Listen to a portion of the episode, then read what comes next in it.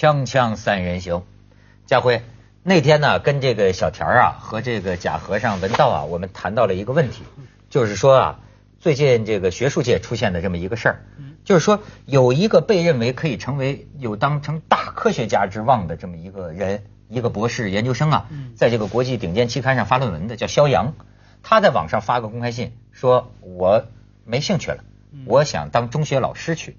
然后他的导师在网上发这封信呢，就是说可惜了，这中国一个大科学家的希望就没了，他觉得很可惜。网上引起很大讨论。那天我们说了很多啊，说到最后呢，我还真有点佩服这个肖阳，你知道吗？因为我觉得啊，你看啊，围绕着他的这个问题的讨论呢，很多人讨论就是说，一个大有前途的科研者为什么去做中学老师？这反映了，你看就开始就谴责了，说中国的这个学术啊太腐败了，中国的这个跑课题的这种现象啊，呃就是有钱就做做做做做科研都是为了跑课题基金等等等等种种的就开始讲这个问题。可是我后来看到这个肖扬的回应之后啊，我为什么对他油然而生一些佩服啊？我觉得他呀到了一种灵魂的需求，就是你以为他是因为对不满社会现实。他才愤而放弃这个去做中学老师吗？不是，甚至于就是他没兴趣了，甚至他说我也不知道我做中学老师的兴趣能有多久。是的，也许有一天我也会逃离。青春都易上，人把浮名换了浅。浅酌低唱，哎，这是成刘勇，就是说完全是个人性情的，就是他是为了自己灵魂的快乐和需求。哎，哎，这真是让我想到贾宝玉。嗯。为什么贾宝玉了不起？贾宝玉就是你们这个社会公认的这一套经国济世的这些价值观、这些这些事业心这些东西，在我个人的性情、个人灵魂的需要面前，你们都玩蛋去，对吧？都可以不要。涛哥再这样继续讲下去，就把他讲出家了。那我我 完全不了解肖阳这个事情哈，可是我听当然也非常佩服嘛。你明知道自己不要什么。你就拒绝哈，可是问题他选择当中学老师，这个我就呃比较好奇哈，因为我们都知道，我听很多朋友说，在内地教中学，在香港也是哈，整个制度是更不堪的。会令你非常累、非常挫败，甚至种种的整个教学的制度，让你感觉你不仅没办法帮到学生，甚至是害了学生的，因为要按照这个游戏规则来玩。假如他那么呃聪明的人，他难道不知道吗？就是说，你放弃一个你不要的东西，我佩服，我明白。可是你跳进另外一个火坑，更大的火坑，这个。这个这个，我倒是很好奇啊。他至少在他公开表明的态度当中，其实他等于是啊，我有选择未知的权利。不是，我觉得马博士他这是给我们提供了一个非常有意思的一个思想角度，对吧？你看，他说这个肖阳，我们甚至可以理解他的这个选择是对当下的这个教育制度的一种藐视，对吧？至少是对他的导师的这一套这种惯性思维的藐视。嗯。但是呢，他回过头，哎，去当一个这个传统中学的。一个数学老师，实际上就是为现行的这个教育制度添砖加添砖加瓦，它是这样一个逻辑。所以啊，这些都让我们呢对现在的这个学生啊，包括现在的这个就你们这个八零后啊，甚至于九零后啊，呃，到底脑子里有什么想法？我觉得很好奇。你像最近他们给我讲一件事儿啊，当然我也没有在场，但是他们在说说北大的学生啊，到底有没有独立见解？但是这个话题呢，聊的哎呀，还算是我一个故人，都做过我们节目的这么一个人，嗯，就是于丹，说于丹在北大给轰，嗯，什么？你你知道这事儿吗？哎呀，说起北大啊，轰人下台，你就是北大的，对对对对对对，没错没错。不是我我在北大学习过，但是其实要说的话，我觉得我对北大的这个风气的话，我的了解是什么？呃，应该说是我实际上我是从大二开始在北大学习。那么我在大一有一年，那么这一年的时间里边，我不是在北大的。那那个时候我看北大，以及我到了北大以后啊，我在北大学习三年，那那三年我看北大，以及我后来到了英国再回过头看北大，完全不同。哦，有什么不同？一开始你在到北大之前啊，你看他就觉得，哎呀，首先校园很大，对吧？啊，这个什么北大的校园，清华的汉嘛，他这个引以为豪的。那么到了北大以后的话，清华的汉，有这个这个这个口头禅。北大的校园好，清华的汉子 男生好。哦，北大的校汉汉，我以为雷汉呢。你知道可以随你知道可以随德的汉嘛？啊啊，清华的汉。哎，后面还有两个就不说了。嗯。然后那个。讲讲哪儿了？然后就不是不是 讲我到了北大之后啊，那三年去学习的时候呢，我就会觉得，哎，其实这里的学习风气确实是不错的啊。学生的话呢都很努力，而且他们非常的清楚自己想要什么。咱们那个有一说一，有一个北大清华的这个学生，他们的这个生源的优秀，这应该说是在全世界没有任何一个学校可以比的。嗯，对吧？因为他们是怎么挑出来的呀？对吧？啊，不管是什么哈佛、耶鲁、剑桥、那个牛津，没法比，绝对的。嗯。所以说，这个北大、清华学生的素质，他们的这个聪慧程度，那绝对是这个世界一流，而且是这个无可比拟的。我不是在找补，我不是在找补，真的。但是，但是 来了，来了，来了，来了，来了，来了，来了，来了，来了，来了，河南口音都出来了，吓。对，我替你给大家求求情啊！这个咱言者无忌啊，不值当的认真。我不怕，不是没事，本来就是这样嘛，对吧？人再再说 啊，不是北大跟我们关系很好的，北大的学生啊，你说不是？小田，你应该这么说。帮于丹说，你应该这么说。嗯，生活在中国这个思想文化环境里的人，嗯有一个算一个，包括你我在内，我们都是井底之蛙，所以我们中国为什么到现在？钱学森所说的出不了什么大师，出不了什么爱因斯坦。我们在中国这么一个大环境下，我们这个村里，我们谁都概莫能外。所以说，不光北大清华是井底之蛙，我们都是井底之蛙。不行不行，我不能同意。我说，我觉得因为中国太大，我有一点同意啊，这人很多，天才很多，优秀的人很多，所以呢，这些人不是井底之蛙，嗯，是井底之龙啊。他被困在这个井里面。哎呦，这会说，你知道吗？真的是农你困在那边，为什么出不了大科学家？嗯，整天你要做什么研究，要给你领导，他可能完全不懂科学的。对，要给他批，或者说你做什么研究，他就问你这个有用吗？对我们创收有帮助吗？你就不能做。或者说陪吃陪喝。所以你看出来没有？还是李安比你成熟。嗯，人家讲。藏龙卧虎，哎，大陆就是藏龙卧虎之地，不是表面上呈现出一个井底之蛙的这个外形，嗯，实际内在的藏龙卧虎之地，你知道吗？是了不起啊！其实要说北大的话，他一直这个他提倡的这个什么这个这个独立精神，对吧？思想解放、独立精神什么的，那实际上那些学生他们那个时候那天晚上对这个于丹的反应，实际上也是这个的一种张扬，对吧？他们有自己的想法，就说哎，你为什么来代表我？啊，对吧？有这种想法，当然是可以允许的。但是他们的这个表达方式的话，不要忘了，北大还有一个非常重要的思想，那就是兼容并包啊。而且所有的这些礼仪廉耻呢，第一个就是礼呀，在哪儿去了？哦，你说是井底之蛙是在这个地方？是啊啊，你就觉得，哎，我不太懂。可以，剑桥的学生可以把一个来演讲，我不同意你的观点，给你轰下去。有扔鞋的吗？有对，有扔鞋的呀。有是是，但是不一样啊。他不是因为觉得我是剑桥的，我凭什么被你代表？而是他有不同的这个政治理念。当然，他这样的做法是更恶棍的，对吧？更流氓的，最后都被这个起诉了，是吧？那是更不能接受的。那另另外一回事跟北大这个轰于丹，我觉得是不能相提并论。你觉得他不应该轰于丹是吧？当然不应该了。好。注意你的微博，今天晚上就轰你！锵锵三人行，广告之后见。哎，接着说，刚才广告的时候说北大都是什么呢？藏龙卧虎啊！对对，不不不，真的是我我刚才主要是在夸那个什么清华，真的，这清华他们就是什么这个叫做天行健，君子以自强不息啊，这个什么。你是不是找过清华的男朋友呢？清华汉呢？你是北大的出来的学生啊？不是，我很客观的？我是记者，真的，我是把自己那个放在外面在看这个整个事情。你是记者，我们首先应该了解事实真相。嗯嗯嗯。他们跟我好多人最近都问我，嗯，我也不知道怎么就把于丹轰是首先啊，我是记者，我要说这个事情啊，没有轰，不是全场轰。他这个啊是一个学生，是因为于丹说什么了？是因为这个什么昆昆曲表演嘛？人家老的艺术家在上边表演完了，然后那主持人就说：“哎，我们请那个于丹来代表我们这个谈一下感想。”那么这个时候就有人可能拿手机拍的吧，然后至少是他那一圈的人就是轰的这个起哄吧，就是起哄。北大有起哄的传统，确实是这样，谁都哄。啊，我去了没人哄我呀，你没听见而已。没有啊，那就说明你太不重要了，重要的人都被轰。没有，北大可欢迎我了，以女同学为主，全部非常欢迎。哦，那解释了一切，对。不是。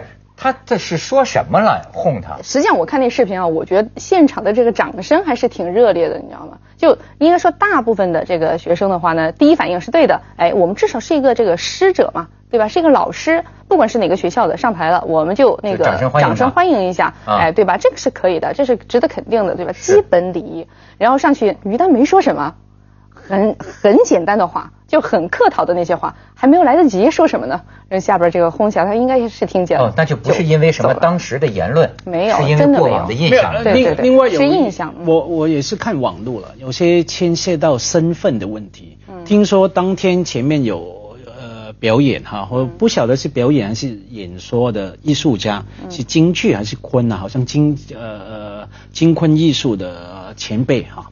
呃，辈分很高的，好像有讲完话，表演完，然后呢来了于于丹，那于丹他是一个理论家、评论家这样子，可能在北大学生的眼中觉得说，哎，前辈讲完话哈，好像应该不应该由其他晚辈，特别可能以前有所争议的啊晚辈。然后来再讲话，可能是这个意思。那至于说有多少人轰，用什么方法来轰，我是没有看到哈。可是我同意说，呃，大学嘛，那我我觉得说轰一轰也无所谓了，被轰也无所谓了哈。这个也真的是展现出整个大学里面那种生命力，我觉得一点问题都没有。对，可是反而是经过媒体、其他媒体的，包括网络或者说纸媒的不断在扩大、在扩大，好像很很重要的事情。嗯，对，是的。而且这个于丹嘛，哎，那你对于丹怎么看呢？我不做评价，又开始了。不。我我是想起，我是我是想起说啊，就是我觉得于丹老师可能那天晚上他这个穿着哈，我这可以这个大胆的说一下，如果稍微呃不是那种方式的话，可能效果会好一点。呃，我我我的个人看法啊，嗯嗯对。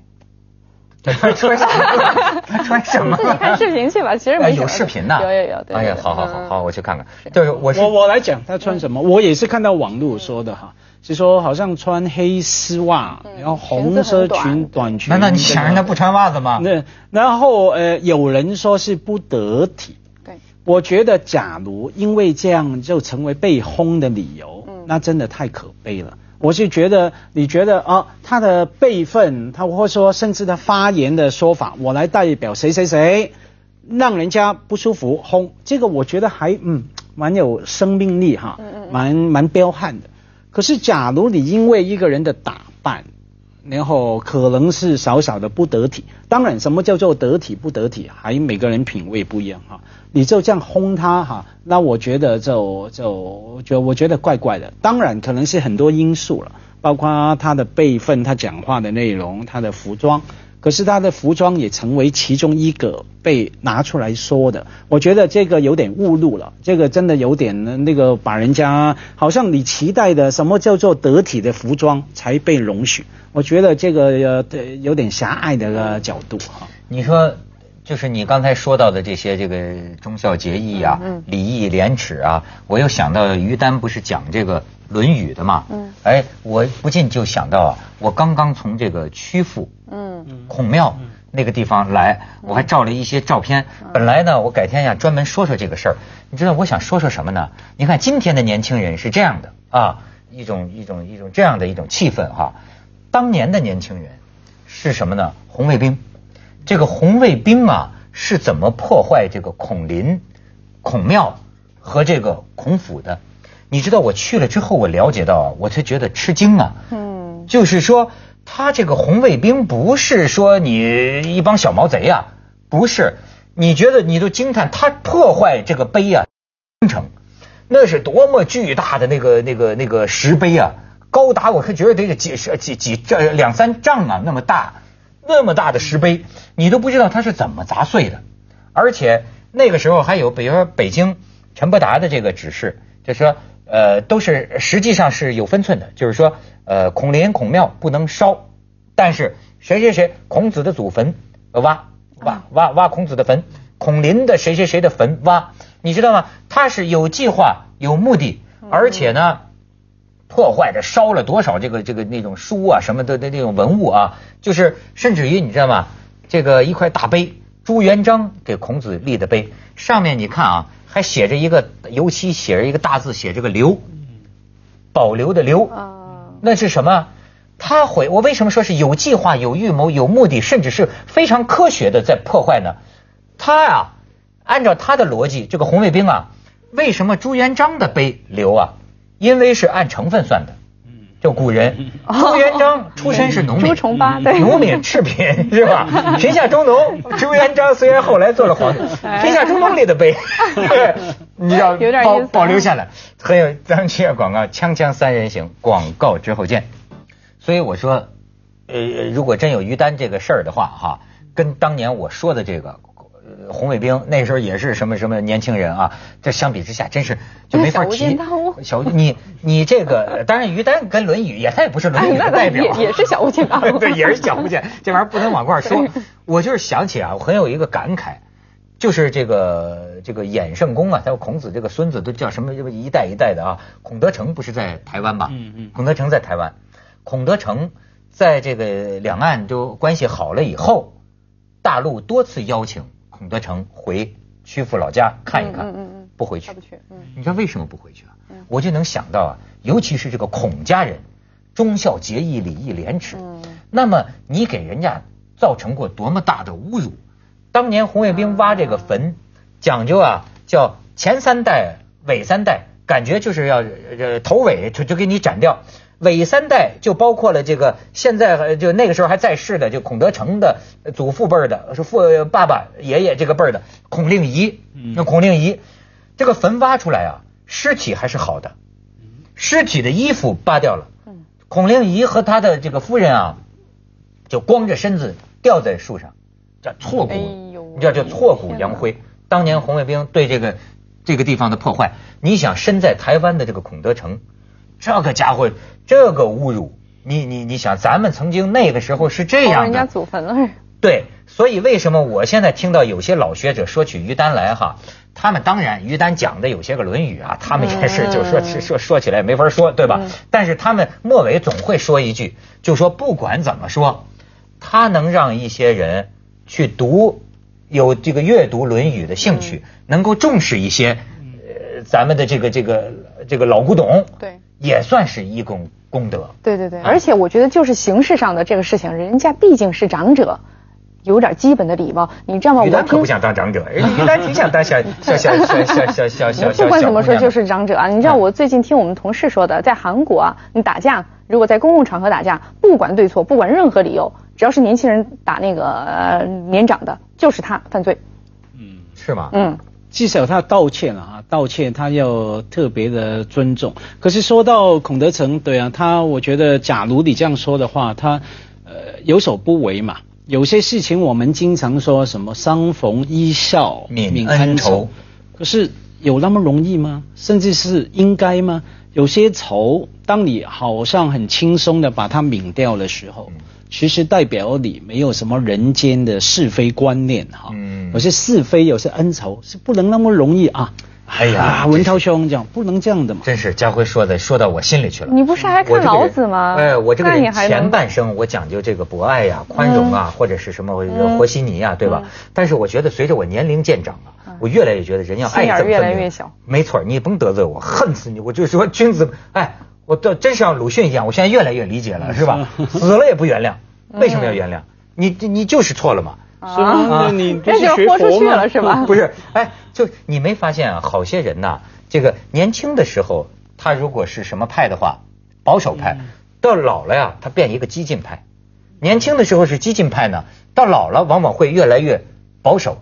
其实人的一股能量啊，是会变化的。我觉得这是一部分人，还有的人是老了。相反，他就是越来越温和，越来越善良，对吧？你说我越越来越老越邪恶吗？呃，反正你这是另外一类吧，对吧？对，可是不管你哈有没有越来越愤怒还是怎么样哈，你表达方式还是可以不一样嘛。说你说呃越来越生气，还是有恨哈，死都不会宽恕你？